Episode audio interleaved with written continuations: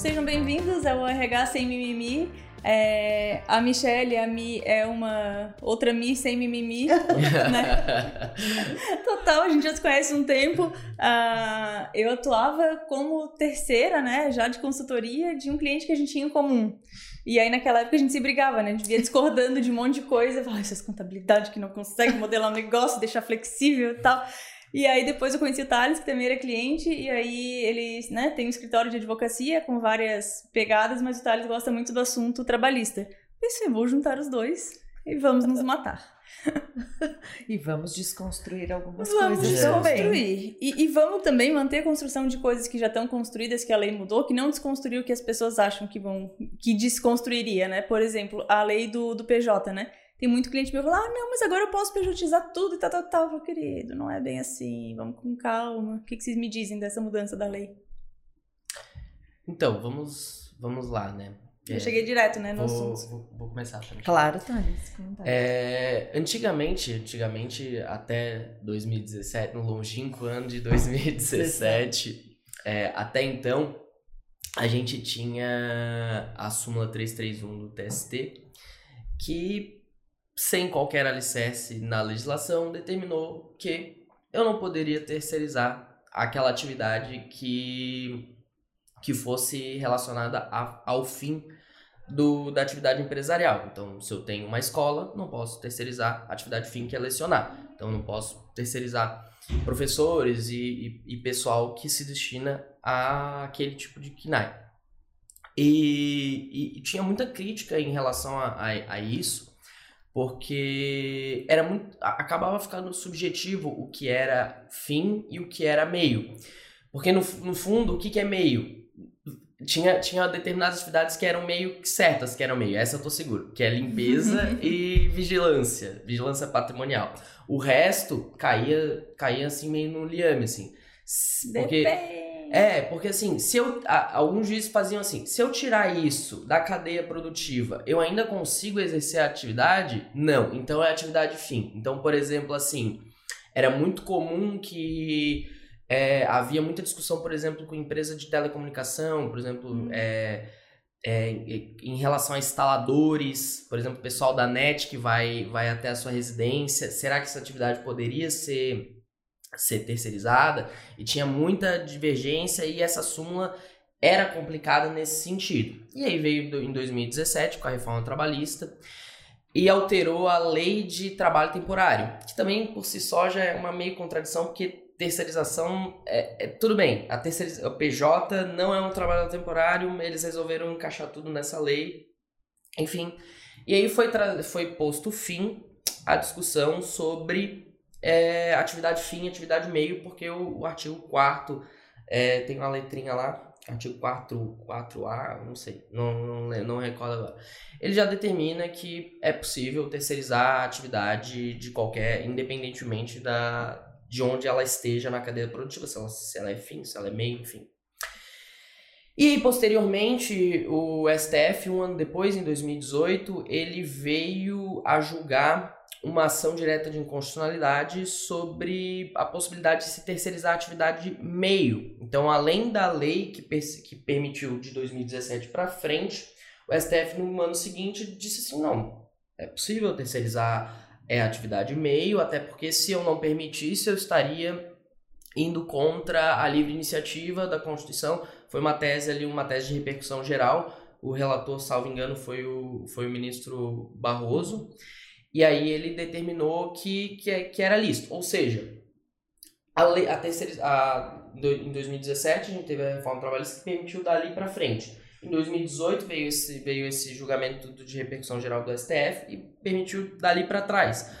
O que, tra... o que eu trouxe uma grande, uma grande insegurança, né? Porque, porque imagina quantos processos já haviam sido uhum, decididos uhum. Em, em, sentido contrário e agora as pessoas tipo putz se tivesse se eu se tivesse vindo há uns anos atrás isso não teria perdido o processo mas, mas a gente sabe é, que, que tese de repercussão geral sempre vai causar uma insegurança jurídica na, na, na conjuntura vigente, né? Mas a lei do PJ, então, que todo mundo diz que liberou a atividade fim, na verdade não foi na lei do PJ, foi na reforma que veio antes e a outra só complementou com a atividade Exatamente. meio. É. As, Só- as duas leis saíram praticamente no mesmo período ali, né? Então, saiu a lei que trouxe a terceirização, a regulação da terceirização, que a gente até então vivia com as súmulas. Uhum.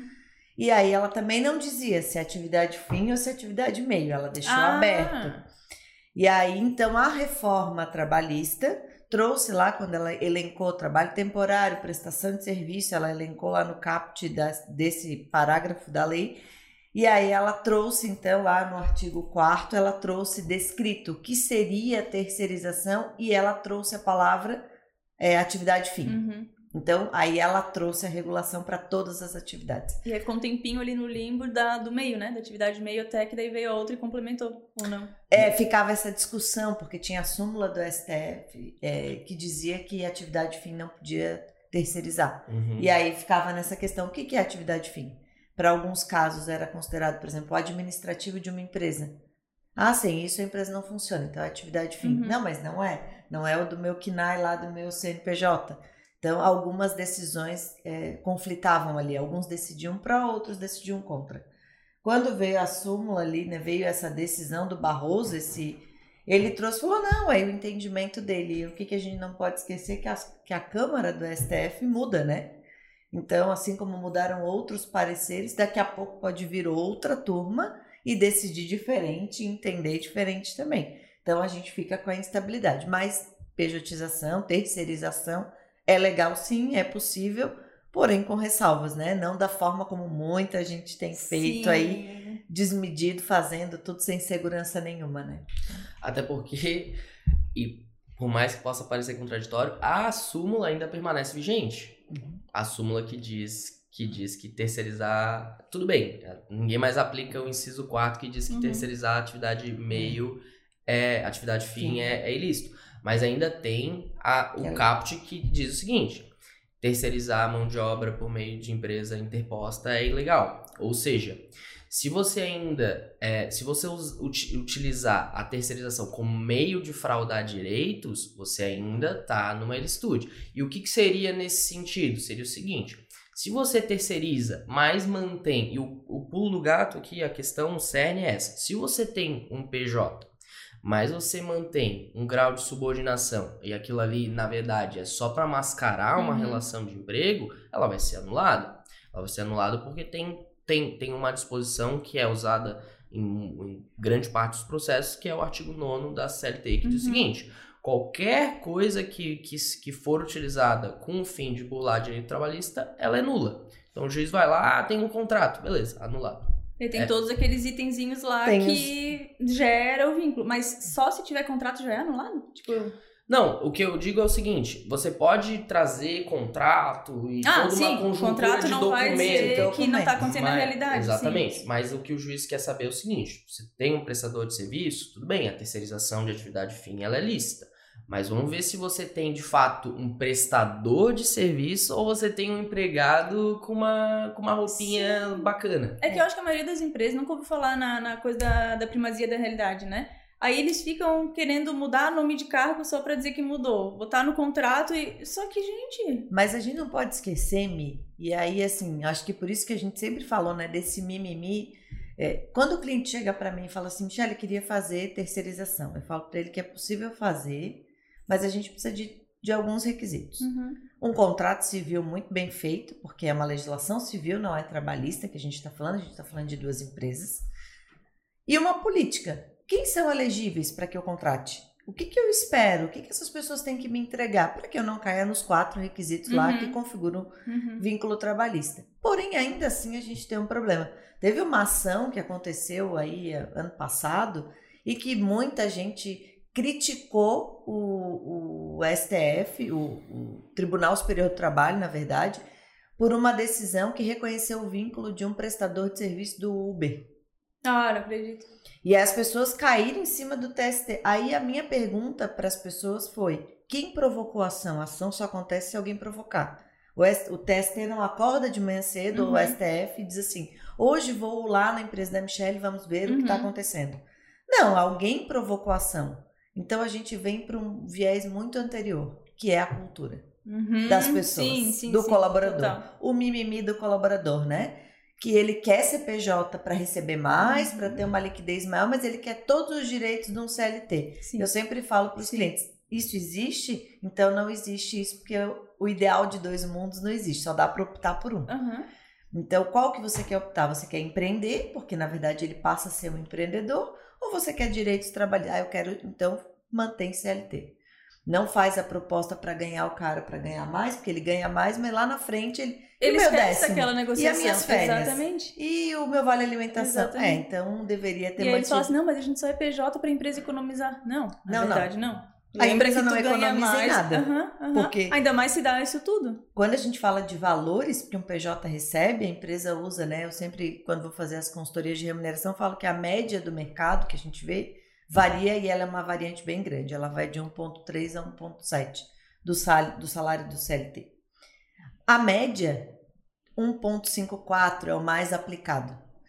É, quando a gente fala de percentuais. Uhum. E quando eu falo de 1,54, estão todos os encargos que o, que o empregador pagaria. A diferença é que tu vai receber mais. Exato. Porque ele continuou tendo o mesmo E aí o custo. risco tá sendo só do empregador. Por quê? Porque eu tenho um empregado que não mudou a cultura. Então, Uhum. quando a gente fala de PJ, é um- uma mudança de mindset. Eu quero empreender, quero ter mais liberdade, quero ter mais independência, quero poder prestar outro serviço para outra empresa em outro horário, mas eu não quero ficar vinculado a isso. Só que às vezes a empresa esquece também dessa parte e fica cobrando como se fosse Cobra, funcionário. Sim. Né? Uhum, É, mas, mas isso é uma coisa muito comum, né? Isso é muito comum. Esse mindset, essa a falta de, de discernimento entre um modelo e outro. São Uhum. modelos diferentes, cada Uhum. um tem, tem, tem suas perspectivas, seus objetivos diferentes, o método de prestação de serviço é diferente. Mas assim, é tão comum que, que o empregador ele, ele vá lá, assuma todos os encargos, remunere um percentual maior, justamente para poder Uhum. é, entregar maior uma, uma, um- uma, uma política de contraprestação maior e daí no final vem uma ação trabalhista que às vezes é até melhor mantê-lo no regime CLT Sim, ali quadradinho, vai bater ponto e deu, do que se, se incomodar, fazer toda uma mudança Exato. na logística, na Aham. gestão da empresa para poder se adequar, dar mais liberdade e depois ainda levar E as pessoas são ação. imprevisíveis, né? Uma São. hora tá tudo bem, acontece um negócio que pegou no bolso ou pegou em uma questão assim mais delicada, que, que as pessoas falam, ah, não, eu vou entrar com um processo aqui. Só que eu ouvi dizer, não sei se é verdade, não, não vi dados, né? Que tem vários juízes que já estão relevando essa questão de, de má fé. Porque assim, se o cara é PJ num contrato de 3 mil reais, a gente sabe que a empresa está né, agindo de, de má fé. Agora, se é um contrato de 25 mil reais, às vezes até de 15, sei lá, 30, é, dá pra entender que as duas partes se beneficiaram e que tu não tá falando com uma pessoa sem estrutura pra definir isso, né? E aí eu, eu ouvi dizer que os juízes já estão mais assim, não, beleza, não é causa ganha pra essa pessoa que tá reclamando. A gente teve uma decisão do TST aí, favoráveis, inclusive, né, de médicos que entraram Ah, pedindo reconhecimento de vínculo. E eles entenderam que pela profissão deles, pelo valor de ganho deles, Uhum. eles conseguiam ter poder de decisão igual e Isso. equivalente ao empregador. Inclusive, tem um precedente na própria lei trabalhista que quem ganha acima de dois tetos do INSS E tem diploma. e, Diploma é, e de tem curso diploma de super, ele tem liquidez para negociar de igual para igual. Então, inclusive, o contrato dele não precisa nem seguir Ah, daí CLT. entra nisso, Ele pode ir então. para uma câmara de arbitragem e de- discutir o próprio contrato, né? Então, dois advogados ali, o da parte dele e o da empresa, discutindo quais são as cláusulas desse contrato. Mas isso tá na CLT. Isso está na Ah, E CLT. aí não se entende que é um contrato seletista? Não, esse é. Isso para relações tra- relações de trabalhistas. Ah, tá. Mas aí, quando tu olha para essa pessoa que quis virar PJ, Sim. é, e nesse caso dos médicos era uma cooperativa médica, né? E eles quiseram o vínculo. E é bem comum nesse meio dessa É. profissão, assim como em outras tem acontecido, é, se cercar de, de garantias. Então, que eu tenho um contrato jurídico bem feito não me exime de responder o processo trabalhista, Uhum. mas ele é um pouquinho mais é, amarrado, né? Então, se a minha postura é de cobrar como prestador de serviço, opa, eu já não consigo ter os quatro indicadores que, que caracterizam o vínculo. Uhum.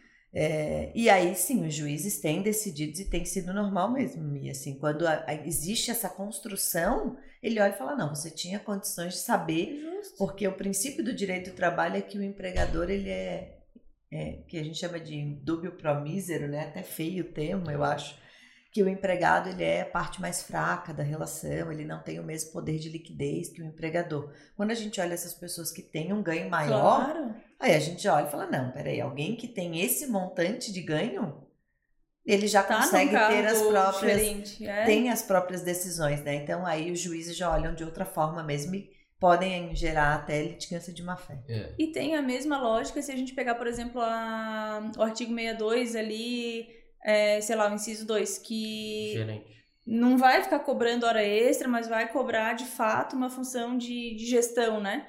É, e aí a pessoa entrava, né, mas eu trabalho 15 horas por, por dia, porque a, aquela, aquela partezinha não vai eximir também, a pessoa, não vai deixar liberar a pessoa trabalhar 15 horas por dia, é só não registrar, né? Tem isso? Como é que é que está sendo ah, Esse artigo é excelente, eu adoro esse artigo, eu adoro todas as discussões sobre esse artigo, porque assim, começa que muitos juízes eles isso já é mais isso já tá mais mais fora de moda. Mas tinha juiz que já dizia de cara que o artigo 62 não foi recepcionado pela Constituição. E o que, que isso quer dizer? Quer dizer que está fora da regra da Constituição ele não vai. Uhum. porque o que, que o que, que o artigo 62 diz? Ele diz que não está esse trabalhador não está inserido no, no título desse capítulo que diz que a, tem que trabalhar 8 horas o máximo de uhum. é 8 horas por dia ok ou seja, se a Constituição diz que o que o que de, lá no artigo 7 diz que, que é assegurado um limite máximo de 8 horas diárias e a, e, a, a CLT, aqui, a CLT não poderia dizer o contrário. Não poderia dizer que determinados funcionários não estariam fora desta é, estariam fora desta dessa regra, porque a Constituição ela está acima uhum. da CLT. Aí o que aconteceu? Foi feito uma, uma digamos assim, um malabarismo interpretativo desse artigo para dizer que na verdade, na verdade não é o, o trabalhador ele não está é, autorizado a trabalhar 15 horas, enfim. Uhum. Ele está autorizado a não registrar o, o, o uhum. ponto, não registrar a jornada e tal. E há uma presunção de que ele não trabalhou mais que 8 horas, mas ele pode fazer prova em contrário nesse sentido. Mas mesmo assim, tem juiz que vai analisar nesse âmbito, mas também tem juiz que vai dizer, não, 622 não tem hora extra, eu não vou nem, uhum. não vou uhum. nem instruir esse processo. Aí então temos essas duas vertentes, a leitura mais constitucional, a leitura que diz que, que é inviável, mas isso aí tá meio, é, tipo, que, tá, que não, não se aplica mais esse artigo. E a leitura que diz que não tem hora extra e acabou e não tem discussão. É que é uma, até uma E essas leituras um pouco... todas vai depender de cada juiz. Vai depender de é. cada juiz. O e requisito eu... principal desse artigo do, 62. do, do 62 do parágrafo 2 ali, né, do inciso 2 que ele tem, ele diz o seguinte, que é para cargos de confiança. E aí é a gente entender, todo gerente que eu tenho é um cargo de é, confiança. É, essa é ótima discussão também. É. E aí o judiciário tem formulado um, um entendimento do que é cargo de confiança. De forma assim, para a gente não ficar falando muito sobre a lei, né, Thales? É, cargo de confiança é alguém com poder de mando. Uhum. Se tu não tá na tua empresa, é alguém que tem poder de decidir quando tu não tá. Decidir demitir, decidir aumentar, decidir contratar. fechar, decidir contratar. E aí, às vezes, quando a gente volta, eu sempre volto para o cliente, porque o que, que acontece com as empresas também, né? Ah, eu quero pagar 40% para essa pessoa porque eu não quero que ela registre ponto. Por quê? Uhum. Porque eu já sei que o que ela registra de hora é muito maior do, do que o 40%. 40% em cima do... O banco faz muito isso, porque isso. a jornada é de 6 é. horas, né? E aí, o que que acontece? O caso mais, né, os bancos aí perdem sempre nesse requisito. Né, que já é banco, já se sabe que tem uma cultura e mais. De, e depois que se instaura uma jurisprudência nesse sentido, é só entrar e ganhar, né? Então, é. não tem, a menos que tenha alguém com muito juízo, assim, muito para dizer, não, chega. Vou mudar o que sistema. não aconteceu, ainda não mudou o sistema. É. Sim. Mas tem um caso que foi o famoso da Eletropaulo, onde os, os diretores entraram na justiça quando eles foram privatizados. Uhum. E eles não pediram o 40%. Eles não pediram hora extra. E Todos eles ganharam. Algumas coisas que eles pediram, eles não ganharam, Nossa. mas eles ganharam todos hora extra. Então, é, foi uma decisão do próprio judiciário que olhou e falou: não, é devido, esse 40% a gente vai desconsiderar, porque não configurou cargo de confiança. Então, Ah. o cerne é eu ter ali e dizer: isso é confiança mesmo? Tem poder de mando? Claro, não é um poder de mando ilimitado, é um poder de mando da função Sim. sobre o time.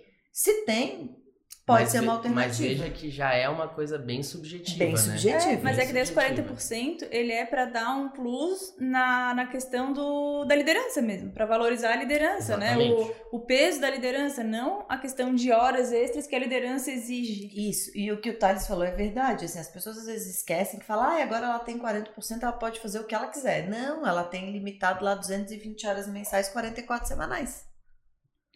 Então, não quer dizer que ela tem que fazer mais. O que eu falo para o cliente quando ele quer aplicar é a seguinte conta. Veja se o valor do 40%, que dá 20% do salário dele, porque tem Uhum. 100% ou 50% mínimo aí que é, que é CLT fora que as convenções prevêem, que você gastaria mais se você tivesse que pagar de hora extra para ele. Ah, não, ele nunca faz, então não tem nenhum sentido você aplicar 40%. Mas não tem cargos de gestão que daí as pessoas exigem os 40%? Não, tem nenhum. O 40% Ele é tá ligado ao ponto. É, mas o, o 40% ele, ele, pelo artigo 62, o, pelo parágrafo único, ele é opcional. Ele não é obrigatório. Eu Uhum. posso ter um gerente, chamar ele de gerente, gerente, gerente, cargo de confiança e não pagar. Só que aí ele não tá incluso lá no meia, na exceção de ele vai ter De que bater ponto. ponto. Mas assim, os poderes, eu posso delegar poderes pra pra qualquer pessoa. Ah, mas daí determinado poder eu, eu preciso ter procuração. Beleza, se não há procuração, ele faz tudo, Porque qualquer a questão coisa. não é do, do poder, na verdade, né? Então, assim, ah, ele tem poder, ele ganha 15 mil. Eu quero pagar a hora extra dele porque todo mundo aqui bate ponto, beleza. Beleza. É, porque teria que pagar também caso essa pessoa reclamasse, mesmo ganhando os 40%, né? Exatamente. Então, E é o que eu sempre falo para os clientes, assim, faz essa conta e vê se vale a pena. Porque às vezes, o que, que é o trabalho da gestão, né? Às vezes a gente, aí estamos nós aqui que gerimos os negócios e essas pessoas nada mais são do que alguém que gere uhum. um time para as nossas, né, para a empresa.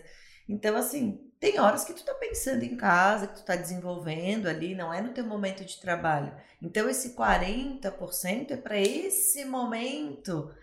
Então, não quer dizer, né, que você tenha que pagar, que tem obrigação de pagar, e nem que, porque tem o cargo, e, ah, eu sou gestor, eu tenho que ganhar. Não, não tem. Tem relação com o ponto. Eu quero que você bata o ponto. E aí, vale a pena eu manter esse pagamento mas ele tá pra explícito que tem a relação com o ponto ou a gente Tem. entende por causa do inciso 1? Tá implícito, porque no caput Não, do inciso artigo 1 é do- do 62 trabalho diz externo. que eles estão isentos da- da- do controle de jornada. É. Aí usa o 1, 2 e o 3. E o 3, inclusive, agora foi revogado, né? Que é o do é teletrabalho. tra- Ah, tá. E o 1 é do trabalho externo, de vendedor Trabalho que também tem Que eu um não preciso botar questionamento, né? 40%, é só O trabalho descrever externo, que não. é Não, o só artigo entender. 62, inciso 1. E aí, o que é trabalho externo? Ah, mas o trabalho externo é o pior de todos. É o pior O de trabalho todos. externo é, é assim, ó, é- existe, existe a revogação legal e a revogação por, por obsolescência tecnológica. Hum. Porque o que que acontece? O 62, 1, como trabalho externo, ele foi pensado lá, na, lá na, na- no século 1943. passado. Mas eles fazem Exatamente. a reforma e não. Porra! É complicado. É porque a, a própria jurisprudência ela já entendeu, é, a, tipo, em tese faz sentido o trabalho externo, mas a, a construção de jurisprudencial em cima dele faz com que ele, ele praticamente Uhum. vire uma bomba relógio. Que nem o sobreaviso lá, o adicional de sobreaviso. Exatamente. Então, assim, todas as profissões em que eu posso controlar, ainda que de maneira telemática, ela não estaria inclusa no, no, no trabalho remoto. Quem é que não tem um Uhum. celular hoje em dia? Então, assim, eu posso, em qualquer momento, pesquisar, é, é, registrar, saber onde o, empre- Uhum. o empregado está. Então, é muito difícil, é muita, muita insegurança é- jurídica é. em relação ao Que ela também não serve pra nada, porque o que, que vai mudar? Eu inseri ele ali só pra dizer que ele não cumpre ponto, mas ele também pode cobrar hora extra da mesma forma. Não, é, é porque assim, né? Ônus de prova de ponto é só do empregador. Quem tem que provar o ônus de prova, acho que Quem tem que Diante provar que da não reforma, a hora extra é, é, empregador. Então, assim, hoje, diante da reforma, o empregado, antes, né, ficava aquela questão da- do costume, da testemunha. Quando a gente olha para as ações trabalhistas hoje, o empregado tem que fazer prova daquilo que ele está pedindo. Porém, ponto não. ponto é uma obrigação do empregador. Então, assim, se o meu empregado reuniu elementos de que eu falei no WhatsApp com ele depois do Uhum. horário, que eu fiquei mandando mensagem, tem lá aquelas visualizações, tem lá os dados, né, de cada Uhum. mês, tem um e-mail fora de hora. é, E que às vezes eu só- só tá compensando a hora, mas aí também E aí eu tenho isso tudo registrado, é, o empregado vai fazer prova. Quem tem que contrapor o que ele está falando Uhum. sou eu. E aí eu não tenho o controle de ponto porque ele era considerado trabalho externo. Então, ah, tem empresas que usam o trabalho externo. é, eu tenho um cliente que esses dias veio com, uma, com essa consulta. E daí ele falava assim: ah, não, mas o meu sistema fecha tal hora. Então eu falei: então tu tem como controlar a jornada, tu tem como controlar como é que ele começa. Ah, não, Uhum. porque eu tenho até rastreador no carro. Então tu tem como controlar. Ah, não, mas eu não quero pagar hora extra. Por quê? Porque eu quero que ele trabalhe o horário dele, mas eu não quero considerar quando eu mando ele sair mais cedo ou quando ele peço para ele sair mais tarde. É que esses um, esses dois me parecem que é uma questão de confiança, né? De tu confiar que aquela pessoa não vai fazer as horas extras ou que se fizer não vai reclamar. É, porque como o Thales falou lá em 1943, quando saiu o inciso 1, eu não tinha como. Não tinha esses controles. Hoje a gente já tem um Uhum. mundo tecnológico. Inclusive, os motoristas de caminhão hoje, que, que são, né? Se a gente pensar São aí, mais controlados. são os mais controlados do mundo, eles são trabalhadores que estão lá no inciso 1. E o tacógrafo deles mostra que hora que eles ligaram o caminhão, que hora que eles Uhum. desligaram. Então, assim, o empregador tem como controlar. A pergunta do judiciário sempre vai ser, até quando saiu o parágrafo terceiro, eu acho que eu lembro bem uma colocação do Thales num- numa mesa quando a gente apresentou a reforma, e ele falou assim, a pergunta sempre vai ser, é, tem como controlar a jornada? Se a resposta for sim, tenho, então controla. O, ar- o artigo, C- o artigo 62 não vale para você. É porque é uma obrigação do empregador controlar pelo artigo 74. Então. Independente do número de funcionários. É, tem, tem isso, né? Passou de 20, tem que controlar. Sim. E se tem como controlar, ele não pode dizer assim, ah, eu acho que você tem cara de externo. Não vou controlar. Não tem essa prerrogativa. Então, se o, o, o, o juiz constata que ele não é trabalhador externo, automaticamente vem a obrigação de controlar. Se você não controla, o ônus recai sobre você Sim. pela sua 338 TST. É, é, e, os 40% também, é, eu via muito dizer que era pra gente não dar responsabilidades pra pessoa por um valor mínimo. Então, por exemplo, toda a equipe ganha 2 mil. Ah, o gerente ali, o coordenador, o supervisor ganha 2.500.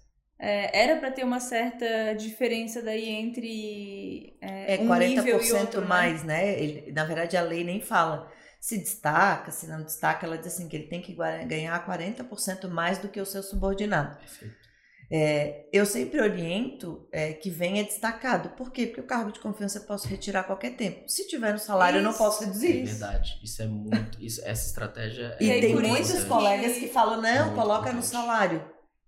Mas eu aí, também não gosto eu- de colocar, porque se daí eu tiver que tirar a confiança dele Com por algum certeza. motivo, E às vezes eles voltam que- pra função Com técnica, certeza. né? Isso que muita gente esquece. Ah, não, mas aí eu vou botar pra gestão, não vai dar certo, vou ter que demitir. Não, ele pode voltar, se tudo for bem conversadinho. Aham. Mas aí tira aquele valor, né? Sim. se tiver no salário dele, não posso mais tirar, É. porque eu não posso reduzir Isso. salário. Até explicar que focinho de porco não é tomada. Mas, teórica, na, na, na prática, na verdade, a gente paga, né, como empregadora, a mesma, os mesmos encargos, né, dos 40%. Tudo. Não tem média nada que a empresa tudo. economiza, né? Ele entra com média de É. variável pra tudo. Média de variável pra É, tudo. é remuneratório. E aí tem muito colaborador que fala assim, ai, não quero, eu quero meu salário. Mas, cara, tu vai ganhar as mesmas é, coisas, não vai? Vai. Mas justamente porque eu acho que talvez entenda que daí ele tem a garantia que o salário dele não pode reduzir. Justo, mas o emprego dele tá mais em risco também. Porque daí, se eu não posso trazer ele para função É, técnica ou para outro lugar, sim. eu vou ter que desligar.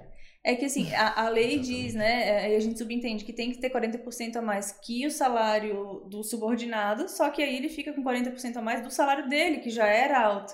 E aí fica realmente o valor, se a gente coloca destacado. Agora, se a gente coloca dentro do, do líquido, beleza, entra nisso tudo que a gente tá falando, mas aí fica mais baixo para a empresa.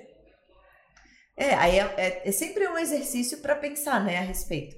Porque geralmente quando você vai promover, ele já tá esperando que, ah, mas o teu salário já é 40% a maior. mais. Não, não, mas eu já ganhava isso para fazer o que eu fazia. Então, se tu quer que eu assuma mais responsabilidade, me traga, né? Mas também tudo está ligado a ponto. Se não tiver ligado a ponto e eu, e eu controlar, não faz sentido nenhum esse 40%. É, eu Uhum. também penso que compartilho da mesma opinião. Acho que não esse- primeiro, não não blinda você botar ele como, como cargo de gestão, incluído no 622, não blinda totalmente de hora extra, porque vai ter juiz nada, que vai verdade. dizer que passou de 8 horas é por, por força da Constituição. Além disso, pagar 40% a mais pode ser mais caro do que do que justamente o e, e assim é tão é, é, tão mais fácil trabalhar hora extra com um banco de horas uhum. do que a questão que eu acho que mais vale a pena é quando pega um técnico e passa para gestão e pode ser que não dê e aí tu então, tira tira hum, porque o resto e, e, tem alguma questão de, ah, não, todos os gerentes, todos os cargos de confiança, eles têm que estar tá da mesma forma? Não, né? Não. Um pode estar discriminado, o outro pode não estar, tá, não tem. Não tem. É, uma coisa que, que eu vejo, é, até disse que o Thales estava falando de considerar né, as horas extras, de ter a, a questão constitucional ou não, é que às vezes as empresas, ah, usa o banco de horas, ai não quero, e aí acho que deve ser algo que tu ouve muito na consultoria, é, Michelle, eu quero, mas eu não quero engessar, eu quero deixar meus colaboradores livres. Eu já acho que quando a gente tem controle de jornada, ponto. Eu não estou dizendo que ele tem que chegar todo dia uhum, aquele horário. Uhum, uhum. Eu estou trazendo para ele transparência para eu me enxergo dessa forma. Para ele calcular. Transparência para a relação. Olha, tu tá sabendo exatamente que hora que tu trabalhou, que hora que tu saiu, Sim. se tiver hora extra, se tiver hora falta. E aí a gente trabalha com uma possibilidade legal que é o banco de horas que tu pode chegar para mim e dizer, olha, hoje num dia que nem hoje, né, que a gente vai ter um jogo aí, uhum. essas pessoas poderem é, compensar essas horas e aí tá tudo certo. E como que é visto a questão do banco de horas não homologado? Mesmo que tenha um acordinho assim, tá de boa? Ou, ou o entendimento no tribunal é que só os homologados a gente consegue fazer essa Tu queres falar? Não, pode tá, falar então depois. Tá, então tá. É, isso, isso veio também com a reforma trabalhista, tá? É, existe ainda o, o, o, o, homologado, no caso que tá falando, é o que é celebrado com um sindicato, né? Por é. acordo coletivo ou convenção coletiva. A diferença é que praticamente é o tempo em que você pode permanecer com as horas é, postas dentro do banco de horas, que é pro individual é seis horas, pro coletivo é um ano ou uma... Mas ou... é que tem convenção que daí quer duplicar como assim? As horas. É contar elas como 100%. Sim, é, vai variar de acordo com, com, tá com a convenção. convenção. Mas em relação à validade de uma convenção de, uma, de um banco de horas estipulado individualmente, isso não se discute mais na CLT, porque tá, isso não se discute mais na justiça, porque está muito claro na CLT. Assim. Individualmente. Assim, individualmente. Com contrato. Com o contrato. O contrato com as regras do contrato.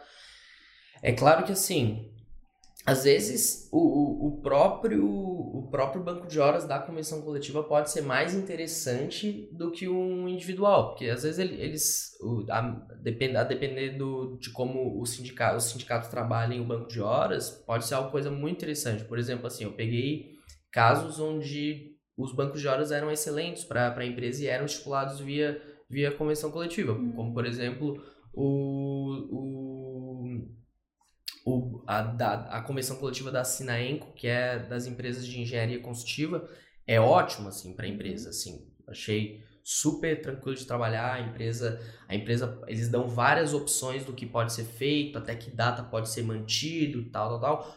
Já outras são um pouco mais restritivas, por exemplo, assim, é, o Sim de PD é super restritivo, porque eles determinam que as horas têm que acabar em, até determinada data e não, digamos, um ano. Então, quer dizer, salvo engano, é até agosto tem que estar tá zerado. Ah, então, quer sim. dizer, se você tem tem muito, muitas. Você tem que fazer. Você tem, o RH da empresa tem que ficar muito em cima disso, porque assim bateu agosto, zerou, senão é hora extra. É. Então, assim, tem que ter uma gestão muito boa também em relação a isso. Não dá para também estipular, ah, eu quero implementar banco de horas, com oba-oba aqui e vai acumulando. A conta vai subindo, a conta vai subindo. Daqui a pouco, por exemplo, se a, pessoa, se a empresa tá, tá, tá, é, tá enquadrada dentro da, do SINDPD, uma empresa de tecnologia aqui de, de Florianópolis, uhum. por exemplo, bateu agosto, ela vai ter que pagar e com um adicional ainda é, de hora extra convencionado na, na, na, na convenção, que é ah. maior do que 50%. É, é, assim, ó, a gente nunca vai poder trazer prejuízo para o colaborador, né? uhum. né? Então, qual que é a finalidade do banco de horas? O banco de horas é trazer flexibilidade para a jornada. Então, a finalidade do banco de horas não é nem eu descontar e penalizar o colaborador pelas horas faltas e nem eu pagar horas extras, uhum. né? Então, a finalidade é trazer esse equilíbrio na relação. Então, vale o quê? É, porque eu sempre falo para os clientes: primeiro a gente tem isso documentado, ter um documento, porque em algum lugar isso tem que estar uhum. escrito, até para uma consulta do próprio colaborador. É, e que ele possa, né? Então, no final, eu sempre recomendo que siga o percentual de, de pagamento, se for pagar hora extra, do que está na convenção porque já é um direito adquirido dele. Só que a gente não pode usar a mesma lógica para as horas devidas, né? Com adicional. Exato. Então, assim, mas qual que é a finalidade? Não era um por um? Então, uhum. às vezes, assim, tem convenções que prevê assim, ah, se trabalhar no domingo, a hora extra Isso. é dobrada. Aí eu sempre, esses dias ainda dei uma consultoria para um cliente e falei assim, mas essa hora, vocês pediram, porque a hora extra é o que eu solicito de extra. Ah, não, ele já me devia e foi pagar, então isso não é hora extra. Ele já devia foi pagar e queria Por exemplo, uma hora extra? Não, então assim, eu tô te devendo horas do banco, né? Pedi uma folga. Uhum. E aí eu falei para você, posso trabalhar domingo, Michelle? Ah, tá, nesse caso. Então assim, eu já paguei sim, o teu é. salário. Sim. Então eu não, não tô... Ah, daí o colaborador veio e falou assim, ah, mas a hora de domingo vale dois, né? Ah, eu falei, é? não. Aí ele quer pagar, aí ele vai trabalhar metade do tempo que ele tava devendo. Que ele tava, porque eu paguei o salário dele sem prejuízo. Então por isso que às vezes a gente pensa assim, ah, e era uma empresa de tecnologia. Eu penso assim, ah, mas não precisa estar tá tudo escrito. Precisa. Sim. Precisa. É, às vezes é difícil sempre... interpretar o ah, óbvio. É, e aí eu falei, esses dias ainda falei pra cliente na reunião, ela falou, ah, mas é óbvio. Eu falei, não, não, não. Se fosse óbvio, não estava escrito na caixa de ovos contém ovos. Porque tá escrito, se vocês olharem, tá lá contém ovos. E não é óbvio que lá dentro tem ovos, né? E ótima, aí, ótima. E daí ela, é, então eu falei, então o que é óbvio para você não é óbvio pro outro. Então escreva. Olha, a hora é a um por um. Lá no final, o que, que não conta no banco de horas? Adicional noturno. Então, uhum. assim, você pode trazer um limitador. Das 22 às 5 da manhã não pode trabalhar. Mas o acordo individual, ele vai ter que ser o mesmo para todo mundo. Só que assinado individualmente. Exato. Uma coisa é a diferença de fazer um coletivo? Não, posso fazer um coletivo, um acordo, porque o coletivo, quando se fala de coletivo, fala-se de sindicato. Daí tem que ser homologado uhum. pelo sindicato. Precisa trazer alguém e tal. Então, assim, qual é o trabalho que eu tenho de fazer um documento e dá para todo mundo assinar? É. É, Também nem hoje nas assinaturas digitais com validade uhum. aí no uhum. jurídico, então você só renova, faz as renovações. Mas cabe aos gestores, e é isso que eu falo para as empresas, ir acompanhando as horas. Ah, o teu colaborador está te devendo 40 horas. Opa, peraí. Uhum. Né? Não é lá na última semana do banco de horas que tu vai querer que ele pague, não vai dar. Porque a gente tem que lembrar que mesmo em banco de horas, o meu limite é de 10 horas diárias. Exato. Se a minha jornada é de 8h48 para compensar o sábado ao longo da semana, já não dá duas horas todos os dias, porque são duas horas extras ou 10 horas. Então já dá um pouquinho menos, já dá uma hora e 12 é. minutos aí todo dia para compensar. Só que de qualquer forma, às vezes a justiça cega para isso. Ah, não, beleza, fez X, paga o X, mas também não multa o empregador, né, por ter descumprido essa. É. É, que daí não seria a justiça, né? Seria o Ministério do Trabalho, que daí é. envolve fiscalização do trabalho. Não vai... Mas a justiça daí não pode botar uma multa, não, tem que ser o não, Ministério é do Trabalho. É administrativo. A justiça não pode. Que também nem daria multa direto, né? Já daria advertência, total. É uma lavra, lavraria alto de infração. É. E poderia até encaminhar para o Ministério Público do Trabalho e ganharia mais uma multa lá. É. Mais uma multinha administrativa. Mas assim, é recorrente que isso está acontecendo? Ah, se acontecer um dia ou outro não acredito que isso ainda uhum. seja passível de punição, né? Não trouxe um prejuízo. Mas aquilo que é recorrente, a empresa que há 10, 12, sempre, isso sim. É, né? O que, que a reforma que você sentiu depois desse tempo todo realmente mudou para as empresas? Assim? Porque tá, a gente fala muito de o que, que mudou de fato, né? No texto. Mas o que, que vocês sentiram que de fato a galera tem aproveitado e tem se beneficiado, assim, que mudou a cultura do trabalho? Eu acho que. Eu Além acho, do teletrabalho, assim, né? eu acho que é, a, o teletrabalho foi um bom marco na, na legislação trabalhista brasileira, assim, até porque a gente não tinha nada, nada, nada, era um grande breu. E ainda tem falhas, mas, assim, nos últimos anos, principalmente depois da pandemia, que se popularizou muito o teletrabalho, vem, vem sendo trabalhado de maneira bem interessante, uhum. assim. Veio a lei, a, a que a, a MP 1080, depois veio a, a Lei 14442, que, que regularizou mais algumas disposições, foi, trouxeram disposições bem interessantes ali, principalmente em relação ao controle de horas ali, por, por trabalho por produtividade, controle de horas do teletrabalho. Isso foi um marco inicial da reforma trabalhista, então o mérito é da reforma trabalhista. Uhum. É, mas assim, no geral, eu gosto de separar a reforma trabalhista em dois, em dois, dois âmbitos. Primeiro, o processual, que ela trouxe várias disposições sobre, sobre como se, se é, regulam os processos trabalhistas, né? Então, questões de. Até então, agora teve alguma teve uma alteração, mas até então o, o custo e a responsabilidade do trabalhador em mover uma ação trabalhista, isso foi incrementado hoje é, desde 2017 é, se tornou, o processo trabalhista se tornou uma coisa mais séria, o trabalhador tem mais responsabilidade. Mas de fato, vocês estão vendo o colaborador pagar? É, até então, sim. É, depois É, veio, agora veio, veio uma decisão é, nas últimas É. semanas. veio nesse ano veio uma, uma foi julgado a inconstitucionalidade do artigo 790, ou, acho que 790, que diz que fala sobre o pagamento de custas e De sucumbência, de sucumbência, perdão, é, do, do trabalhador. Porque o que, que acontecia, que, o que, que a, a, a reforma trabalhista estipulou? A reforma trabalhista estipulou que quando o empregado ele recebe valores, por exemplo, ele pede hora extra, adicional de salubridade e adicional noturno. Aí ele ganha dois e perde um. Uhum. O que que seria, o que que a reforma pensou? A reforma pensou assim, aqui ele ganhou 10 mil e aqui ele vai perder, ele vai pagar sucumbência de, de 5 a 15% em relação ao total do pedido. Então vamos supor que ele pediu 2 mil reais de, de adicional noturno e ele perdeu. Então ele vai pagar, digamos assim, 10% disso. E aqui ele ganhou 10 mil reais. Então eu vou pegar esses 200 e vou descontar Uhum. dos, dos, 10, e- do, dos 10 mil e ele vai receber 9.800. O Supremo julgou isso inconstitucional. Julgou isso inconstitucional.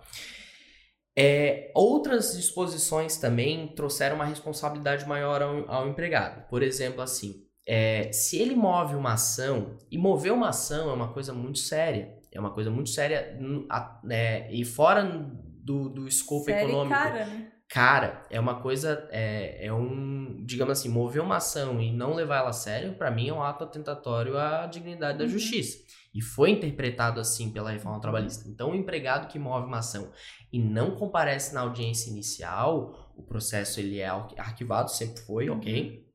Mas ele vai ser condenado a, A pagar 2% do valor que ele, que ele do valor total que ele pediu na forma de custos Mas processuais. eles estavam cobrando de fato. Isso, Isso isso, tão, isso isso tá, continua. isso ainda tá. E outra, ele não pode mover novamente a mesma ação se Hum. ele não pagar essas custas. Ou seja, não é lugar para brincadeira aqui, Uhum. aqui é um lugar sério.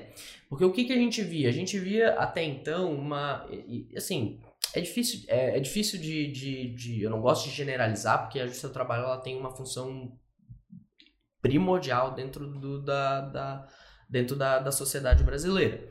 Mas o que a gente via era, de fato, uma banalização de, de ação judicial, assim, do tipo, como não tinha sucumbência, não tinha responsabilidade, não tinha custos, a é, havia uma presunção, isso também é um ponto muito importante, havia uma presunção de que o trabalhador era sempre, agora a né? gente ainda, a- recentemente a gente inclusive teve um, um incidente de resolução de demandas repetitivas que é, consolidou o entendimento de que o empregado, o empregado tem que provar que ele é de fato hipossuficiente, como havia anteriormente essa presunção, é, e o, o advogado ele podia sair pedindo assim como se fosse um menu de restaurante. Eu quero isso, Ficava isso, combo, isso, né, isso. E isso, não precisava demonstrar Isso, nada isso, de não valor. precisava demonstrar nada e não ah, ele nem acontecia calculava nada. antes. Não, ele ele não, nem o advogado "Ah, tinha 100 mil trabalho de reais." cálculo. Aham. Eu queria calculo. 100 mil reais pedindo isso, isso, isso. E da- os 100 mil, como é que tu chegou nesse valor? Hoje ele tem que provar. Hoje ele tem que dizer tanto de décimo, tanto de férias, tanto de não sei o quê.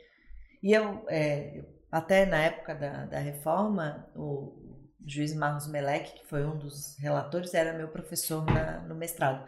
E aí ele falou que foi uma das questões vexatórias e talvez o texto é, poderia ter sido melhor escrito. Sim. Hum, Porque o próprio colaborador, quando ele vai entrar na justiça, poucos têm conhecimento suficiente para dizer eu quero pedir isso, isso, isso com Ah, esses valores. Total.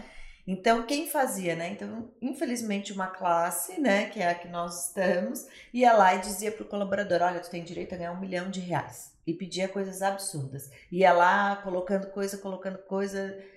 E aí isso fez com que os próprios advogados tivessem um pouco mais de cautela na constituição da ação. Mas mesmo assim, se ele não quiser ter cautela, quem vai ser prejudicado É vai ser o empregado. então, o que, que, que, vai o, pagar. o que, que o Tribunal Superior achou, entendeu, né? Lá o STF julgou. Por quê? Porque realmente a parte mais fraca nem sempre sabe o que está lá dentro do, Uhum. do processo Uhum. dele. É, existem escritórios que fazem isso, né? Vão na porta dos empregadores. Eu tenho né, um cliente que passa por isso, que vai na porta dizendo: Oi, tu queres mover uma ação? Oi, tu queres mover uma ação? E aí ele vai e ele consegue trazer. E aí vem ações astronômicas que daí. Oi, mas não faz Às sentido. vezes ele até calcula por cima, não precisa nem estar certo, porque ele não vai despender tempo disso, não tá Exato. ainda. Hoje não, hoje ele tem que demonstrar. Então, assim, ficou muito. A intenção do judiciário, do, né, do, do legislativo, quando criou a lei, com o apoio do judiciário, né, teve, tiveram alguns juízes que participaram, foi trazer, vex- é, trazer inibitórios, assim, caracteres inibitórios para os próprios advogados na constituição Sim. das petições iniciais.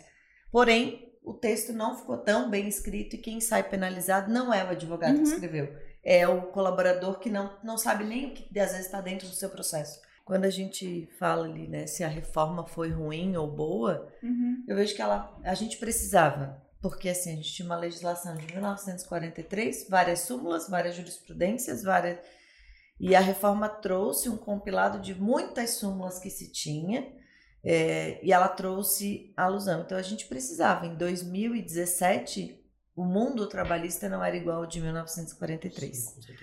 Então, atendeu todo mundo? Não, assim como a legislação de 43 não atendeu todo mundo. O que eu sempre falo para as pessoas que às vezes foram contra a reforma, ah, mas e o, né, as pessoas menos favorecidas, as pessoas mais simples, aquelas pessoas que tinham bom, maus empregadores lá antes da reforma, continuaram com os maus empregadores. Então o problema não está na lei, o problema está nas pessoas. Eu não vejo o que prejudicou de fato para essas Não, eu pessoas. também não, eu não Eu consigo, não consigo ver ver. prejuízo. Para a área né? da indústria, por exemplo, eles continuam provando as mesmas coisas da mesma forma do que já era, é, do que já não estava, do que já estava na CLT. Exato. Não, houve de fato uma, uma, uma, uma maior flexibilização, né? É, o, que, o que a reforma tentou fazer foi garantir que fosse mais fácil, mais simples o- o- os processos. E que houvesse menos, menos digamos assim, que fosse menos punitiva também a, CL, a CLT em decorrência de um, da adoção de algum procedimento, é, digamos, mais, Mais ousado, mais ousado, mais, nem ousado, mais, assim, mais flexível, né? Então, é, é, eu acho também que eu não, eu, não, gosto de dizer se uma lei ela é do bem ou do mal, É. porque eu acho que lei não é não, lei, Lei não, não é, é- feita para ser boa ou ruim, assim. Lei é feita para, digamos assim, trazer uma pacificação social. É que onde mudou a lei que admite agora mais é, flexibilidade, vão ser empresas com culturas mais flexíveis. Ela não vai ser aplicada para uma indústria da vida que não cabe isso, por exemplo. Então eu não. A gente ouviu muito ali, né? Então, assim, às vezes a mídia a- e, e as pessoas, a gente viver num país onde as pessoas às vezes querem lá, ler só a nota de rodapé ou cabeçalho Uhum. de notícia e as pessoas não querem ir a fundo ou conversar com alguém que Uhum. possa esclarecer, né? É, ah, quando falou lá, porque agora pode trabalhar 12 horas, olha o que vão fazer com o empregador. Não, ninguém falou que pode trabalhar 12 horas, continua sendo 10. Uhum. O 12 horas é porque falou da jornada Sim. 12 por 36, que trouxe para dentro da lei porque era uma súmula. Então essas pessoas falam às vezes, ai, olha aí, agora tem que fracionar férias. E não, a fração de férias só acontece se o empregado quiser. Se ele não quiser, ela não acontece. Ah, daí você pode perguntar, mas e lá na indústria? O coitado chega lá e o cara fala, tem que sair 14, depois 5, depois Uhum. tá. É, ele não deixou de ter o direito a férias. Uhum. Ele não vai ter 30 dias de férias se o empregador ainda for arbitrário e tiver contra a lei, porque a lei não fala sobre isso. Mas que prejuízo de fato ele teve? Uhum. Qual foi o prejuízo que eu trouxe para ele? Ele continuou recebendo as férias, continuou recebendo um texto. Ele tem o direito de converter 10 dias em abono, é direito do empregado dentro do prazo legal. E aí alguns empregados, mas eu sou obrigada a pagar. É, se ele solicitar dentro ele do prazo legal, é prazo obrigado a pagar, é um direito dele. A maior prova disso, de fato, é que de todas as, de todas as inúmeras ações diretas de inconstitucionalidade que foram feitas no Supremo Tribunal Federal, quanto- quantos artigos foram julgados inconstitucionais? Alguns. Alguns. De uma série de. Foram muitos. Eu não, não sei é, precisar quantos artigos foram alterados com a reforma trabalhista, mas de todos, só basicamente o que fala de, de de honorários, basicamente só processual. Só processual. A, a legalização da terceirização, que, que foi o maior auê, foi declarada constitucional, inclusive foi o, o STF ampliou os efeitos para declarar constitucional desde o início, desde, tanto antes quanto depois, enfim. Então, assim, uau, se o STF, que é o guardião da Constituição, está dizendo que a reforma trabalhista está ok, salvo em determinadas disposições que ele já analisou e, e, e declarou inconstitucional, essa discussão de se ela é do bem, do mal, uhum. essa discussão tá até um pouco maniqueísta, acho que cai por terra, assim. Um ponto também que eu acho muito importante na reforma trabalhista, e eu julgo muito importante, mas ele não consegue, ele não consegue, digamos assim, trazer o real aproveitamento em decorrência de questões anteriores, porque às vezes não adianta tentar consertar uma coisa que já nasce meio estragada. Uhum. Que é a questão das relações de direito coletivo das relações sindicais. A reforma ela traz um, ela amplia, amplia muito o poder de negociação do, dos empregados com o empregador. Então ela amplia assim, ó, o artigo 611-A diz o seguinte: primeiro, o que vocês decidirem em convenção coletiva junto com o sindicato em negociação com o empregador está acima da lei. Então assim, ah, mas a CLT diz isso, tá? Mas eu já negociei com, ou seja, isso já mostra que há um, houve uma, uma uma corresponsabilização. Uma, exatamente. E também houve um empoderamento das negociações que são travadas. Ou seja, se, de, e eu acho, eu acho correto isso, até porque o, direito coletivo ele tem um princípio que é o princípio da adequação setorial, que é o seguinte: quem sabe o que é melhor para mim? Eu. E eu é sei o que é melhor para mim. Vai estar tá com uma galera ali para poder. Eu e seus ainda... pares. Isso. E seus pares. E aí no artigo 611, a, ele vai, a, a, CLT vai dizer que está acima da lei e vai elencar várias coisas que a gente que pode, pode hoje negociar. E no 600B diz o que não pode negociar, para também não ficar um oba-oba. Para também não trazer, né? Assim, e lembrar que nunca, então. que nunca nenhum sindicato pode negociar nada com o empregador, porque o que é a negociação sindical, né? Sindicatos empregados, sindicatos empregadores. Ou empresa e sindicatos empregados é, nada pode ser negociado que seja prejudicial ao colaborador. Uhum. Então, ah, posso tirar uma das questões que está lá no 611B, 13 terceiro. Não pode. 13 terceiro é um direito constitucional. E tá lá escrito que não pode ser negociado. Não, e qual é o funcionário que querer negociar isso? Eles é, vão estar tá num grupo é porque falar, não o, negociamos. O colaborador dá poder para o sindicato. Porém, pegando esse viés, é, uma das coisas que o colaborador pôde optar foi não pagar contribuição sindical passou a ser optativa e não mais aquela de março uhum. obrigatória. E aí até teve lá naquela época discussão que o sindicato tinha que mandar o boleto direto para o empregado, Sim. porque a empresa não pode, embora tenha previsto lá na convenção uhum. que tem que descontar a contribuição assistencial. A empresa não pode descontar nada se o próprio colaborador não dizer não, eu quero. Exato. Ah, mas está previsto na convenção, mas eu não quero. É um direito meu dizer que eu não quero e eu não preciso fazer prova para ninguém, eu preciso provar se eu quiser.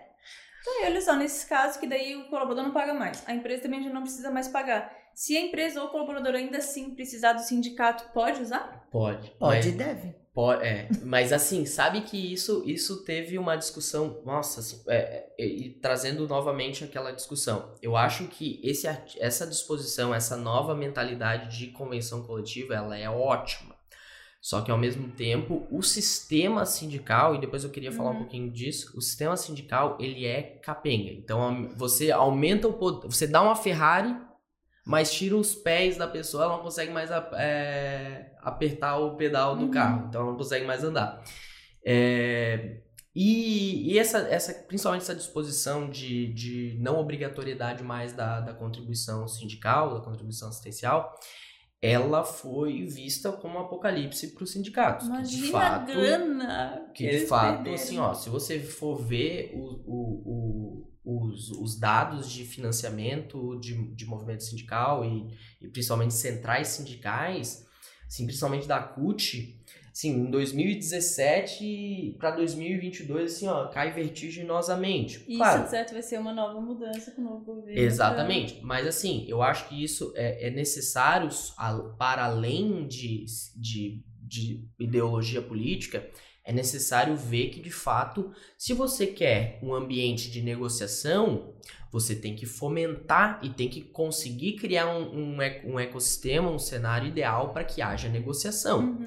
Nenhum país no mundo cresce, nenhum país desenvolvido no mundo cresceu aplicando políticas antissindicais. Sindicato é um interlocutor necessário para o desenvolvimento social. Só que assim, no Brasil isso é muito complicado. Isso é muito complicado.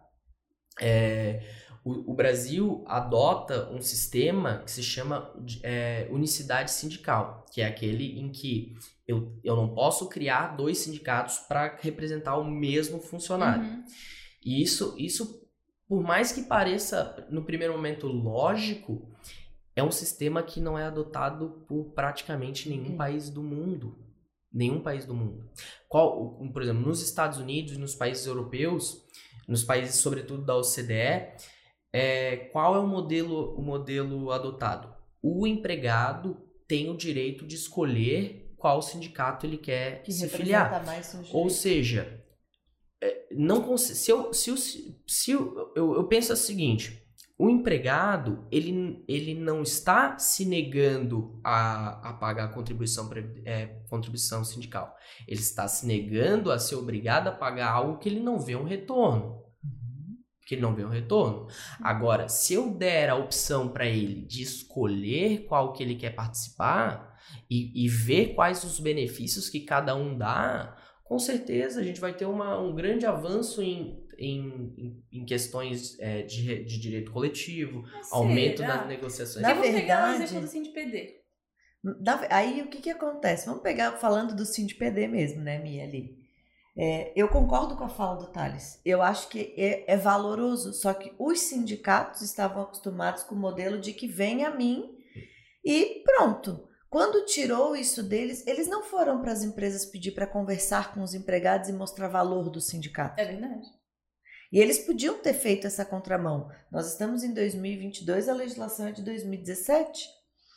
E eles foram? Não, muito pelo contrário. O que, que aconteceu em alguns sindicatos a título do SINDPD? Eu gostaria de homologar a rescisão aí. Então paga a contribuição, senão tu não pode homologar. Por isso que eu fiz aquela pergunta antes, porque. E aí, quando tu vai para o Ministério do Trabalho, o Ministério do Trabalho, por diversas vezes, obrigou eles a homologar. Por quê? Porque existe uma legislação aonde, né, falando de forma assim mais simplória, eles são um braço do Ministério do Trabalho que não consegue abarcar todo mundo nessas orientações, Uhum. né, que foi criado lá atrás com esse intuito. Só que em vez de eles mostrarem valor para os empregados, eles então já que não vão me pagar mais nada, e aí vieram de novo com a arbitrariedade nas convenções. O colaborador continuou sem ver valor. E, Piorou. e as convenções dele, na verdade, são mega proveitosas para o colaborador. Exato, é muito importante o papel do sindicato nessa discussão. Tem empresas que negociam direto com o sindicato e daí eles colocam ali, daí já explicam para os colaboradores: Uhum. olha, eles estão falando em nome de vocês, então Aí as meu pessoas será- vêm, tem- vêm é, é, quem faz isso muito bem, assim, aqui na cidade mais ou menos, é o Sindasp, que acaba negociando direto com as empresas, na sua Uhum. grande maioria. E aí ela, ele mostra valor para os empregados do porquê é importante tê-los. E aí o colaborador paga, e paga Sim. todas as contribuições, e ele entende que ele está sendo reforçado pela classe dele. Mas o meu será ali pro Thales foi nesse sentido assim, pô, SINDPD já tá tratando com uma galera com nível intelectual maior. Que vai se beneficiar, por exemplo, com hora extra, com é, o percentual das horas extras, um monte de coisa que outras fazem de igual para igual, né? De um para um. Eles já colocam um, um up ali em tudo. É, ainda assim, essas pessoas todas de salários maiores, de empresas de tecnologia, não querem pagar. Então, assim, será que mudaria muito a cultura nesse sentido? Poxa, eles já estão vendo que eles estão lutando pra eles. Já muda. Acho tem, que- Eu acho que tem dois paradigmas aí. Primeiro, o, o paradigma do é, não, não quero mais ser CLT. Ou seja, do tipo, ah, ganho maior, ganho mais. esse eu povo, nem sou sim, CLT sim. e assim, ó. Mas aí eles nem entrariam na discussão Quer- de pagar exatamente, o... exatamente. Tipo, então quer dizer, você já corta uma, uma boa parcela que poderia ser sindicalizado, poderia encampar essas discussões por causa de ques- várias questões Uhum. de, de, de encargos sociais, encargos Mas quem tá dando bola pra isso é a galera que recebe lá dois E- mil. Exatamente. E o outro, e o outro paradigma é o, é o que a Michelle trouxe, que é o seguinte: os sindicatos estavam acostumados a receber. Não tem nenhum sindicato que vai tirar meus trabalhadores porque eu sou o sindicato das empresas de tecnologia Uhum. de Florianópolis. Então, assim, ó, tô bem tranquilo aqui e tal. E uma, uma eventual mudança nesse sistema de unicidade sindical para um pluralismo sindical, onde o empregado pode escolher qual sindicato ele quer, vai fazer com que eu, o, o, o SindPD, que até então estava tava, é, esbe- esbelto e pleno, digamos assim, usando só como Uhum. exemplo, enfim, sem querer é, julgar, ou enfim, a atua- atuação de cada sindicato. Mas assim, os sindicatos em geral, eles vão partir de uma posição reativa para uma posição ativa, porque eles precisam de, de sindicalizados e eu posso trocar de sindicato a hora que eu Uhum. quiser. Isso sim, eu quiser. aí eu acho que sim. Então, Mas eu ainda acho que eles po- poderiam ali na reforma ter Poderiam, feito isso, poderiam. né? Tipo assim, mostrar para o colaborador a importância de e não é, penalizar o colaborador. Ah, eu Uhum. só libero a convenção coletiva para quem paga a contribuição sindical. Se eu não pegar com você, eu vou pegar com o patronal. Se nenhum dos dois quiser me dar, eu tiro no site do Ministério do Trabalho. Porque é obrigatório estar registrado lá. Então, assim, acaba sendo, é, parece que picuinha, sabe? Ai, você não contribui? Então, uhum. vai ficar mais difícil para você.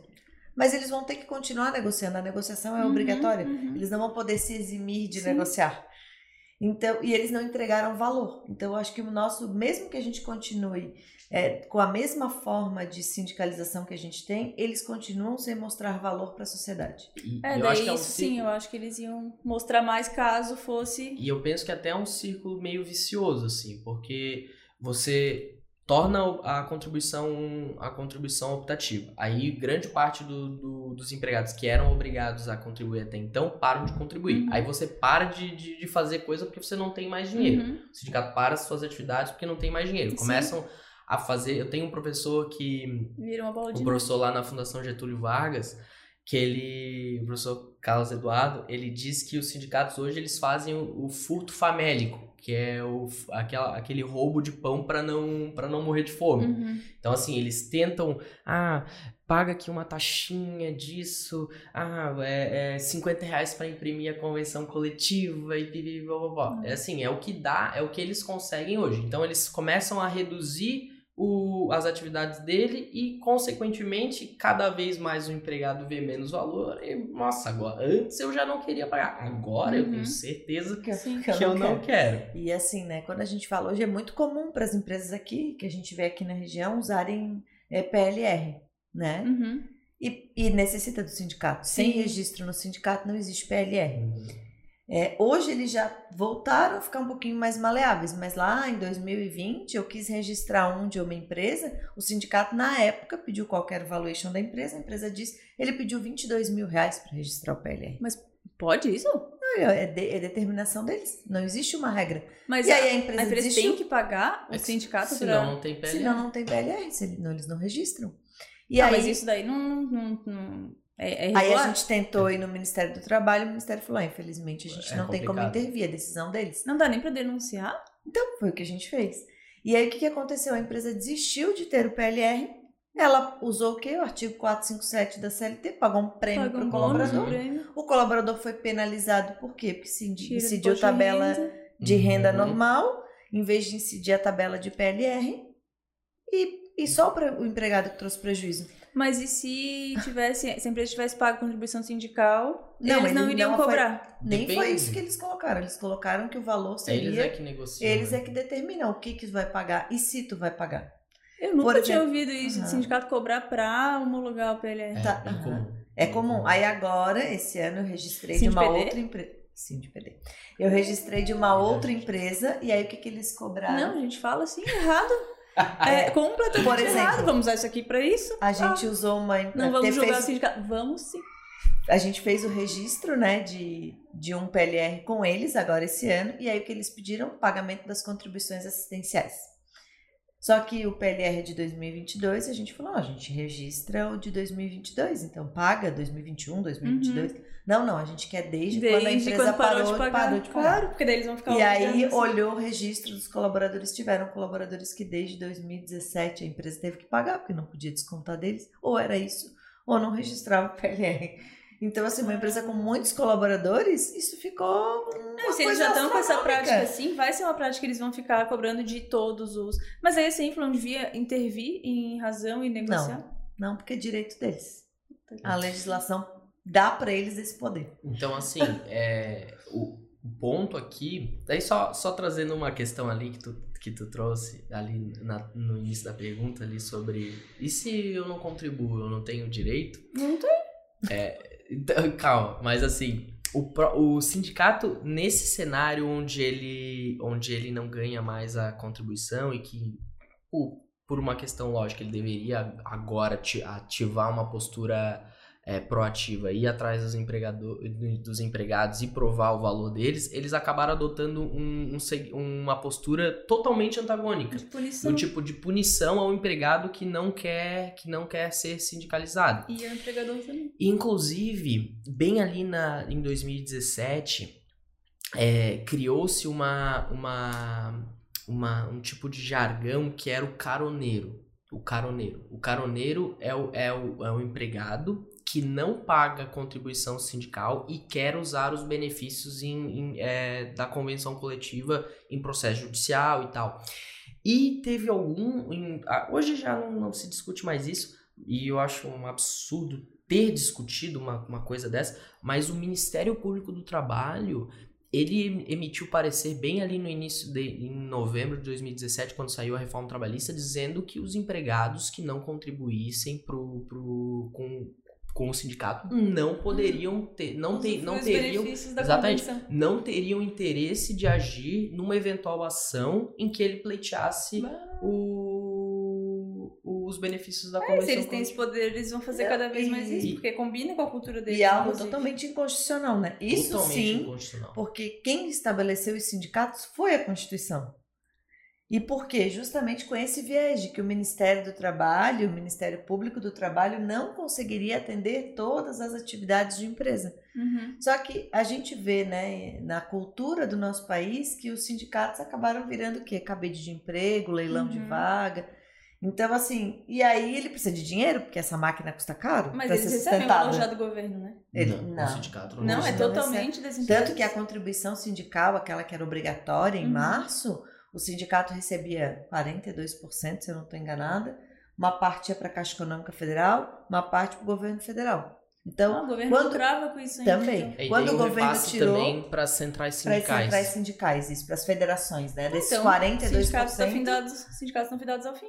Então, E essa, eles são importantes, eu concordo com o Thales, eles são muito importantes porque existem pessoas que não conseguem ter voz. Porém, o papel deles não é como é nos outros países. Então, quando eles vêm com o exemplo de, não, veja bem, o México né, é um país extremamente sindicalizado. É, os sindicatos lá trabalham para o empregado, brigam mesmo pelos empregados. Aqui, a gente vê o contrário. Não existe uma briga pelo sindicato, existe uma briga com o sistema, achando sempre que o empregador é o. a- Só que se todas as empresas fechassem, quem que dá emprego Uhum. para as pessoas? Exatamente. E falando em dar emprego para as pessoas, mudando de assunto, mas não tanto assim. Em que momento que vocês resolveram abrir uma empresa e virar empreendedores, empresários, não mais só advogados ou contador? A tua formação era contadora, né? Contadora e depois tu fez é, direito. Direito. E tu só fez direito e já abriu o escritório. Então, Que eu sei a história. então, a minha história no, na, no direito em geral é uma história até um pouco, um pouco inusitada. Porque o que que acontece? É, eu, eu, no- durante a graduação, eu estagiei em vários, em vários locais. E eu, ao longo do tempo, fui me descontentando um pouco com o jeito que, é, que era prestado o serviço de advocacia. Sempre algo muito formal, muito burocrático, muito. hum, eu gosto de brincar que assim, as- a- o estereótipo do advogado é uma mesa de mog numa pasta de couro e uma calvície aqui, um, velho com calvo aqui. Inclusive, é, é, E rugas, né? e rugas. Curiosamente, é, tá, tá, tá, tá passando na TV a propaganda do governo federal do Enad, e daí eles vão falando dos cursos, né? Uhum. O direito é um, é um É escritório, até a cara com o cu, assim, é ó. um escritório todo de, de mogno, assim, todo de madeira, e uma, uma, uma, uma máquina de escrever na mesa. Meu Deus. tipo, é. Mas é bom porque esse é o estereótipo do direito. Aham. Uma coisa arcaica, super. quase uma. eh, eh, o, o, pró- o- mas ele é feito pra ser. Ele é feito para ser isso, né? Olha o nome do, do nosso órgão de representação ali.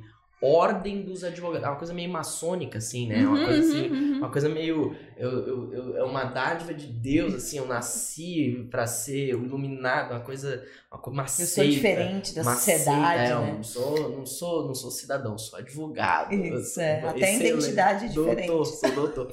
Mas enfim, todo esse, esse, esse cenário, assim, ele sempre me descontentou um pouco, porque eu não via que era muito a minha cara, assim, até porque olha só como é que eu me Até visto. porque, né? E, e aí eu tinha um colega, que é o Felipe, que também tinha essa, essa mesma percepção. E, e num convite muito feliz, ele acabou me convidando para ingressar nessa empreitada, que era trabalhar para um segmento que justamente não concordava em. em que, que, primeiro, ele não era bem abarcado por uma adv- advocacia tradicional e ele também não, não, não se adequa a um- uma burocracia que é o universo da tecnologia, principalmente vinculado às empresas startups de inovação, né? Então a gente começou a trabalhar com, com empresas startups e a gente não só não queria ser igual, como também tinha que não ser igual. Claro. Não podia ser Uhum. igual. Então a gente começou a, a, a desenvolver o, o, uma- o modo como a gente presta serviços advocatícios a partir da perspectiva de uma empresa que tem uma metodologia própria, trabalha com sprints, trabalha com, com, com pivotagem, trabalha dentro de um, de um sistema que, que é tradicionalmente caótico. Então a gente tinha que se adequar ao cliente para conseguir modular nossos serviços e prestar de fato, apresentar uma proposta de valor que Uhum. superaria um, um velho com uma mesa de mogno. E que tivesse uma... empatia, né? Que eles falam Exatamente, que entende. com certeza. E de, de lá para cá, é, felizmente a gente é, muitos aprendizados durante a, os cinco anos de, de escritório que a gente tem.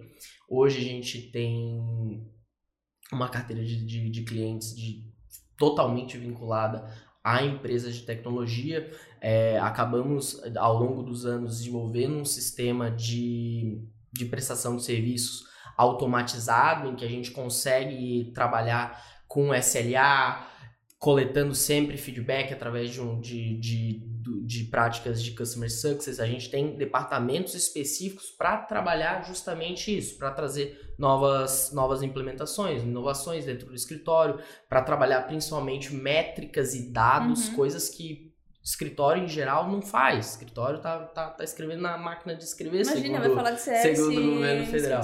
Então, ao longo do tempo, a gente foi, é, digamos assim, trazendo coisas de fora para dentro que eram, digamos, estranhas ao universo da advocacia. E fomos implementando o nosso serviço de maneira em que hoje a gente consegue prestar um serviço de excelência Uhum. da maneira que o cliente espera de um Uhum. serviço, proativo, focado em resultados, que se preocupa com, com prazo de entrega, celeridade e qualidade, né? E na MK também, vocês conseguiram se adaptar assim? Como é que foi lá? Então, né, é, quando eu fui para o direito, né, foi um- uma transição. Eu não chamo nem de transição de carreira, porque eu falo que Acumulou, né? Foi eu uma gosto, fase. né? Todo mundo perguntou, e agora? Tu vai ficar com a contabilidade? Não, eu posso fazer tudo, não posso? Pode. Então, é, eu fa- acredito muito na a minha carreira, eu construí ela para ser uma carreira mosaico. Então, eu acredito que unir leis, pessoas e propósitos é o que eu Uhum, acredito. uhum. Então, eu gosto do RH, gosto do DP e gosto do direito trabalhista. E acho que os três precisam caminhar sempre juntos. Com certeza. Então, é, eu quis, quero, né? O que a MK sempre procura é entregar para o cliente isso, né? Entregar para o cliente celeridade, entregar, é, olhar para aquilo que ele não está olhando. Às vezes ele não percebe. Olha, eu tenho, ah, né? Geralmente aos estagiários. Olha, eu não. Ah, depois manda o contrato. Não, pera, vem para cá. Uhum. Tem obrigações legais. A gente precisa fazer. Infelizmente a gente precisa cuidar disso e precisa olhar para isso com atenção. Mas ao mesmo tempo, se ele quer descomplicar alguma outra coisa, a gente entende que a legislação, exatamente como o Thales falou, não precisa ser aquela coisa carrancuda. Não, e eu infelizmente descom- preciso olhar pra isso, que a gente entende que é ruim, que é chato, por outro lado, que a gente também é empresário, né? Exato, Mas tem que ter a tem que obrigação olhar. legal pra... Então, assim, vamos olhar e vamos, e eu sempre falo para qual é o risco que a gente vai escolher. Então, vamos mapear todos eles aqui e escolher qual que a gente vai seguir. Porque mesmo fazendo tudo de acordo com a lei, existe risco. Essa é a minha maior crítica às contabilidades, que a maioria é muito engessadinha, assim, que não é que a gente brigava lá atrás, há 15 anos. É, mas eu preciso ter um plano de cargos salários flexível para as startups, mas a contabilidade não deixa. O que que eu faço, gente? E assim, ó, é, dá para flexibilizar? Naquela época não dava Aham, tanto. aham. Quando veio a reforma, nossa, agora já, já ficou mais claro, E né? tem muita coisa Antes o plano é de do... cargos precisava estar registrado, hoje Sim. não precisa. Antes ele tinha que obedecer aqueles requisitos. Então, assim, olha quantas conquistas a gente É. teve. E ao mesmo tempo, né? Então, E tem um- muita coisa que é risco do é, empregador. E que daí a gente fala e passa o risco pra ele. E ele resto a gente assume. opera, exatamente. Exato. Olha, tu tá ciente que tem esse risco? Tô, tô ciente. Hoje ainda, antes de vir, era o cliente que eu tava atendendo, queria fazer uma questão de férias lá. Olha, a lei não prevê. Porém, qual é o prejuízo? Não vejo prejuízo. Porém, o colaborador tá ciente disso, porque, né, férias é um... É você que tá concedendo. Ah, não, foi ele que me pediu. Então, só pede para ele mandar um e-mail ali, dizer que ele que tá pedindo. Exato. E tá tudo bem, por quê? Porque a gente vai entregar hoje, né, mais do que nunca, a gente entrega todas as obrigações para o fisco de forma online. Uhum. E o fisco não precisa nem ser provocado na, na- no judiciário. Ele olha e fala: Isso aqui tá errado. Volta lá e ele volta criticando e dizendo que ele não aceita. E dizendo que tá errado. Então, assim, então, eu- o cliente precisa estar ciente disso, porque pode voltar agora, como a Receita Federal tem cinco anos para oferir. Uhum. E pode voltar daqui cinco anos, então tu precisa estar ciente que isso pode ser passível de Uhum. multa. Mas se tu quer assumir o risco, é uma multa administrativa, daí cabe a você. E aí tu, como advogada, consegue já olhar os dois lados, né? Porque eu acho que o contador é muito assim, não, tá escrito na lei da equiparação É que aquilo lá. o- Tem que... Eu não o vou nem entrar nesse assunto, senão a gente não sai daqui hoje. É, o que que eu vejo dos escritórios de contabilidade foi onde a gente ali na MK, bom, eu né, comecei ali como colaboradora e em 2016 é que eu fui convidada para a sociedade. Hum. Então, mas justamente porque eu tinha esse viés de ser consultivo, Uhum. o que eu vejo que os escritórios, e, e aí foi onde eu procurei um escritório, na época eu era só contador, formada só em contabilidade, que me permitisse, e, e clientes, que é o meio da tecnologia que a gente atende, que vissem valor. Porque tem um- vários que não veem valor nisso, ou que querem só uma forma de eu dizer pode fazer errado, que tá tudo Uhum. certo, e depois ele dizer a contabilidade que mandou Uhum. eu fazer errado. Então, ou o advogado que mandou eu fazer errado. Então, assim, É, é uma batata sempre quente. né? isso é como se jogasse a batata quente, né, Thales? Então, o que, que a gente procura ali? É, e a gente quis ser disruptivo. Então, assim, eu chamo o cliente e falo: olha, tá aqui, tá? o leque tá aqui, tudo isso aqui são possibilidades. A questão da equiparação salarial, quando vem com essa pergunta para mim, ah, Mi, olha só, o meu contador lá, né, porque eu atuo na área de remuneração, eu falo: pode desconsiderar. Só responde para ele, para ele ler o parágrafo quarto lá do artigo dizendo que está organizado em plano de cargos e salários e é ponto. Está escrito. Então, hoje está bem claro, a reforma trouxe isso ainda bem claro. Então, ah, mas pode, pode dizer para ele que tá tudo certo. Então, assim, e às vezes o escritório não quer. O que eu vejo dos colegas de DP é que eles não querem estudar. Então, Uhum. assim, eu disse para você que tá errado, eu replico só. Quando eu recebo empresas de outros contadores, o que eu mais vejo é: ah, mas é que o outro contador já fazia assim. Uhum. Não, mas espera. Fazia assim, tu vai continuar fazendo assim? E tu continuou. Ah, é, eu continuei, ele já fazia assim. Então, é, não, eu sempre vou falar, chego pro cliente e falo, olha, isso aqui tá errado, isso aqui tem que corrigir, isso aqui Uhum. tá assim. Ah, então, né? E às vezes as pessoas não querem as conversas difíceis, de dizer, vamos sentar aqui, Isso. vamos escolher Ou não querem atualizar um plano, né? Não querem investir tempo e dinheiro nisso. o plano de cargos, né? Precisa ter. Uhum. Está regulamentado? Contrata uma consultoria que faça. Ah, mas vou fazer interno. Não vai. Eu sempre falo pro cliente, não vai. Tu não Fica vai cego, conseguir fazer cego. interno. Tu não tem mão de obra suficiente, o teu colaborador não tem todas as especificidades que Uhum. entram dentro de um plano de cargos, que vai trazer a sustentabilidade jurídica, porque eu não gosto do contencioso e não atuo, Uhum. raras vezes. Mas não gosto, eu gosto do consultivo. Eu falo sempre que eu acredito na mediação e na conciliação. Uhum. É, e não tem nada mais nocivo num processo judicial que um plano de cargos e salários mal feito. Mal feito. Nossa, é, o- assim, ó, pro, pro advogado de reclamante, nossa, um É um prato cheio. cheio. Porque existe precedente do, da, da equiparação salarial. Se eu não conseguir provar por que, que não é equiparado o mesmo salário, tá lá no meu plano Súmula de cargos, 4. tá lá no meu descritivo de função, tá lá no- na minha tabela salarial, tá lá na avaliação de desempenho. Então, quando a gente fala de plano de cargos, é muita Uhum. coisa. A avaliação de desempenho tem que ter os elementos lá, tem que estar, eu tenho que mostrar, né? Porque a lei fala que eu não preciso equiparar quando eu tenho é, competências diferentes, entrega. Como é que eu mensuro isso? Uhum. Aí, com- né? Chama uma consultoria que vai fazer isso para você. Porque o teu colaborador não consegue. Ele não tem braço para tudo. E mesmo assim, né, se tiver alguma reclamatória nesse sentido, é, hoje em dia já não tá mais sendo burra a, a equiparação, né? Então, assim, tá, a lei diz que até dois anos com o mesmo desempenho, mesma função. Mas. O que é mesmo O desempenho? que é mesmo desempenho? Se eu não conseguir provar numa avaliação formal, alguma coisa assim, ainda existem peritos ou pessoas específicas que vão olhar e falar: ah, não, essa pessoa aqui entrou há dois meses na empresa, essa está um ano e dez meses. E eu consigo ver a diferença, né? Porque, meu, a lei ainda tá. Dois anos é muito tempo hoje em dia. Não, e assim, ó, é, e quatro anos, é, mas aí a lei ampliou, né? Ela trouxe quatro anos de experiência na função. Quer dizer, ela não tem dois anos na tua empresa, mas ela tem de mercado. Uhum, Porque às vezes acontece de ter que contratar alguém novo, ganhando mais do que alguém que tá na casa. uhum. E aí tu consegue provar, tá aqui a experiência dele de mercado, diz o Uhum. currículo dele, diz o curso. Então, assim, é, um, é um, uma é, avaliação de muitos dados. Uhum. A entrega dele todo mês está lá no meu relatório de feedback, Ao mesmo tempo, a gente não pode contratar alguém exigindo tempo de experiência na função também maior que seis meses. Então, meu Deus, é difícil, né? E às vezes, por exemplo, assim, a isso. pior coisa que eu, eu odeio pedir de equiparação. Porque assim, é um- ele torna o processo extremamente complexo. Uhum. Imagina só, se você está analisando competência, você está analisando uma especificidade muito grande.